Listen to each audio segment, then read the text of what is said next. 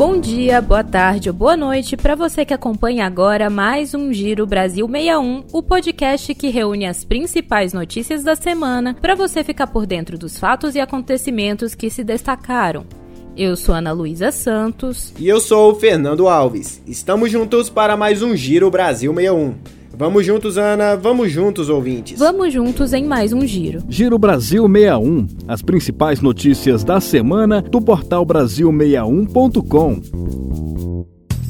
Governo federal define ações integradas para apoiar população Yanomami em Roraima. Receita paga mais de 368 mil reais em restituições do imposto de renda na próxima terça-feira. Ministério da Saúde anuncia reforço com vacina bivalente contra a Covid-19. IBGE prevê resultado do censo 2022 para abril um grupo de técnicos do governo federal deve visitar algumas das comunidades Yanomamis para levantar as principais necessidades das populações.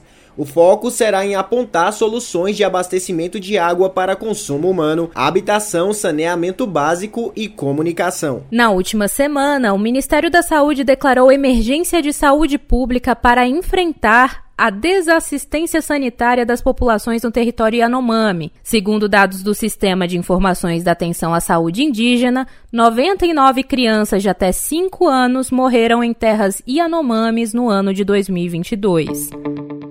Vamos falar sobre imposto de renda, Ana. E a notícia é boa para quem declara o imposto de renda, viu? A Receita Federal vai restituir mais de 368 milhões de reais na próxima terça-feira, dia 31. A consulta ao lote residual da restituição já está liberada no site da Receita. Ao todo, quase 137 mil contribuintes terão direito à devolução do dinheiro descontado pelo imposto de renda. E, Fernando, para consultar se a restituição está disponível ou se a declaração ficou retida na famosa malha fina, o contribuinte precisa acessar o site da Receita Federal e clicar no item Meu Imposto de Renda.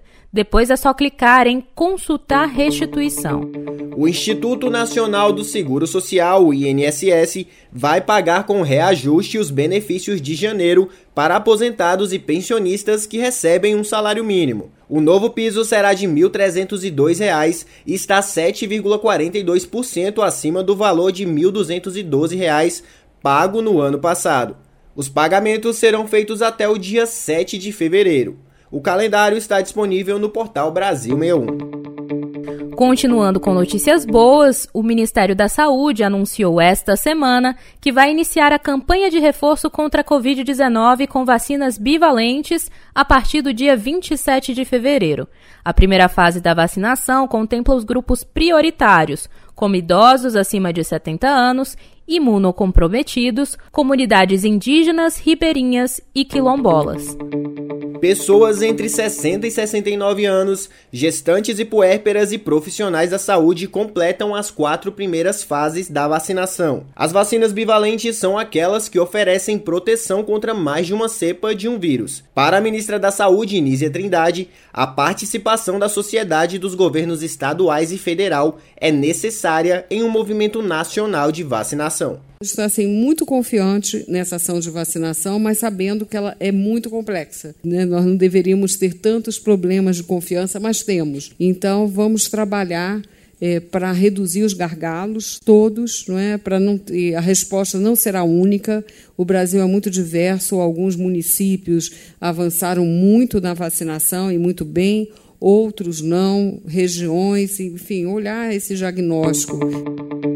E olha, Ana, depois de três adiamentos, o censo 2022 deve ser concluído este mês. De acordo com o Instituto Brasileiro de Geografia e Estatística, o IBGE, o resultado deve ser divulgado em abril de 2023. Até o momento, cerca de 89 milhões de domicílios foram visitados e mais de 184 milhões de pessoas recenseadas. Especialistas ouvidos pelo portal Brasil 61 apontam que esses atrasos estão afetando os repasses de recursos do Fundo de Participação dos Municípios, o FPM. Nesta semana, o STF suspendeu a decisão normativa do Tribunal de Contas da União, que considerou o levantamento parcial do censo 2022 como parâmetro para a distribuição do fundo. E atenção, proprietários de pequenos negócios.